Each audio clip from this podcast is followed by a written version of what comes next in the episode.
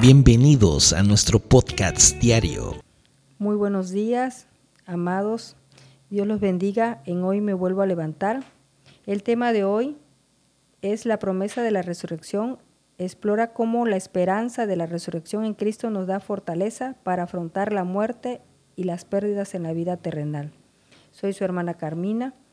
Les daré un claro ejemplo.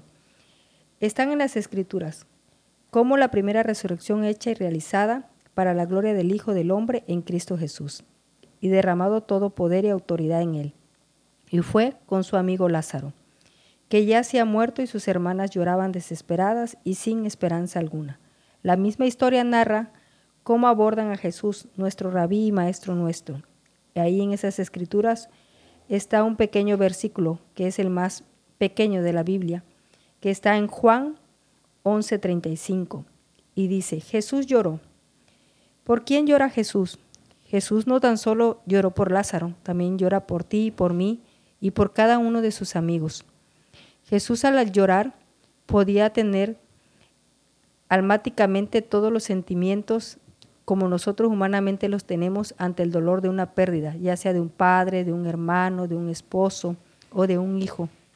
Él mismo estaba experimentando en la carne el duelo por su amigo Lázaro. Él mismo se condele de ti, hermano. Muchas veces Dios es el que nos fortalece cuando nos llaman en fortaleza, que los hermanos en Cristo somos muy fortalecidos en cuanto a la fe, cuando tenemos una pérdida. Pero sin embargo, también es necesario llorar en silencio, ya sea que se te salgan tus lágrimas delante de las personas. Es algo normal, hermanos. La fortaleza viene de Cristo, pero también vemos a un Cristo que llora por ti y por mí y que lloró por Lázaro. Tenemos que mantener esa confianza mediante la palabra y la cobertura de nuestro Señor Jesucristo. ¿Por qué? Porque Él mismo, después, cuando Él fue crucificado en ese madero, Él al tercer día resucitó después de muerto. Y muchas veces, hermanos, sus mismos discípulos uno de ellos fue incrédulo cuando él, antes de ascender, estuvo y caminó y se mostró, tanto que le dijo que tocara sus manos y que metiera sus, sus dedos a donde tenía sus clavos. Muchas veces, hermanos, aún siendo cristianos, dudamos de esa magnitud, de esa resurrección o de esa salvación y de ese lugar celestial que nos espera. La misma palabra narra que no todos duermen, unos ya están delante de la presencia. Con este mensaje te quiero decir que actives tu fe, hermanos, en la esperanza de un Salvador que no te limita, que al contrario, tiene una casa celestial que ha sido para preparar para cada uno de nosotros, igual de nuestras personas queridas. Mejor ocúpate y preocúpate por aquellas almas que no deban de perderse, que son de Cristo, para que puedan alcanzar ese reino y ese, ese lugar celestial que es por medio de la resurrección. Ahí encontraremos esa confianza, esa esperanza de que en algún momento nos encontraremos todos como hermanos. En otro versículo bíblico habla en Filipenses 1:21, porque para mí el vivir es Cristo y el morir es ganancia. ¿Qué es esto, hermanas? ¿Podemos vivir? Claro que sí, en Cristo Jesús, cuando no tenemos esa incredulidad, cuando dejamos crecer y aumentando nuestra fe y podemos abandonarnos en el Señor sabiendo que al morir vamos a resucitar junto con Él.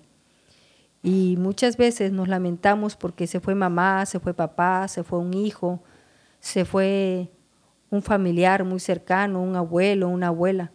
Mas, sin embargo, debemos de ser agradecidos en ese momento y sí llorar porque se vale llorar por esa partida y esa pérdida, pero porque yo te invito a que hagamos ese duelo en gratitud, en enseñanza y en misericordia, de ser agradecidos por esas personas que nos dieron y nos brindaron su tiempo en esta vida terrenal natural y que nos las prestó Dios eterno por un determinado tiempo. Y te pido, hermano, que nos ocupemos de esas personas que hoy están con vida. Honremos a nuestros padres, a nuestros hermanos, a nuestros vecinos, a nuestros amigos. ¿Cómo? Preocupándonos por ellos, en nuestras oraciones, en nuestra conducta diaria, en nuestro buen saludo, en nuestro buen convivir, que cuando tengamos un enfermo lo vayamos a visitar igualmente a un papá, a una mamá, y no deleguemos en otros hermanos, sino que tengas esa conciencia limpia de haber hecho lo correcto, de irlos a cuidar o de estar al pendiente de cada uno de ellos, para que cuando ellos vayan o partan, no tengas ese duelo o esa incertidumbre o ese pesar de no haber hecho lo correcto. En eso te invito y que recuerdes cada día un consejo y pregúntate a ti mismo qué fue lo que María y Marta te dirían si tú las volverías a ver. Te podrían decir ellas mismas y yo misma te podría decir las cosas muertas pueden volver a la vida. Y ahí es cuando nosotros resurgimos, hermanos, en esa vida celestial y en esa creencia y esa firmeza y en esa fe en Cristo Jesús de que somos salvos y que vamos a reinar juntamente con Él y con Él. En esa mesa del Cordero, en esa cena tan santa y tan pura, donde nosotros diariamente en esta vida terrenal tenemos que experimentar ser siendo purificados y ser siendo exhortados con la misma palabra para cada día ser mejores y alcanzar la estatura del varón perfecto y sobre todo llegar a ese lugar, a ese lugar celestial que tiene calles de oro, sí, la misma palabra lo dice, un mar de cristal precioso, donde los pájaros y las aves y los peces cantan todo el tiempo y alaban al Señor. Yo no sé si tú nunca te lo has imaginado, pero yo lo puedo ver sin ni siquiera haberlo visto. Y es ahí, hermana, donde se cumple la palabra y, y dice el Señor, que porque tú has creído aún sin verlo, yo te lo muestro.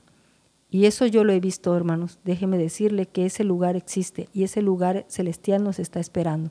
Así que seamos cada día más fervientes en la fe, creamos más en esa esperanza de esa resurrección juntamente con Cristo resucitados en aquel gran día, para estar sentados en esa mesa junto con Él, adorándole al Padre Celestial y conviviendo todos en armonía.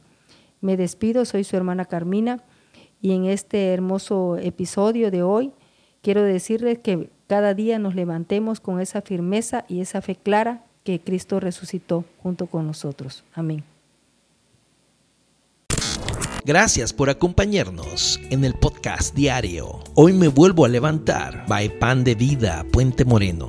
Que la palabra de Dios siga iluminando tu camino y llenando tu corazón de esperanza. Recuerda, siempre estamos aquí para ti en nuestra iglesia. Si deseas profundizar en la fe y la comunidad, te esperamos con los brazos abiertos. Boulevard Los Lagos, número 80, entre Paseo Las Palmas y Avenida Continental, Lagos de Puente Moreno. Veracruz. No olvides nuestros horarios de servicio.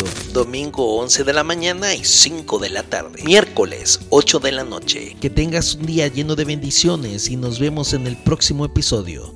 Dios te guarde.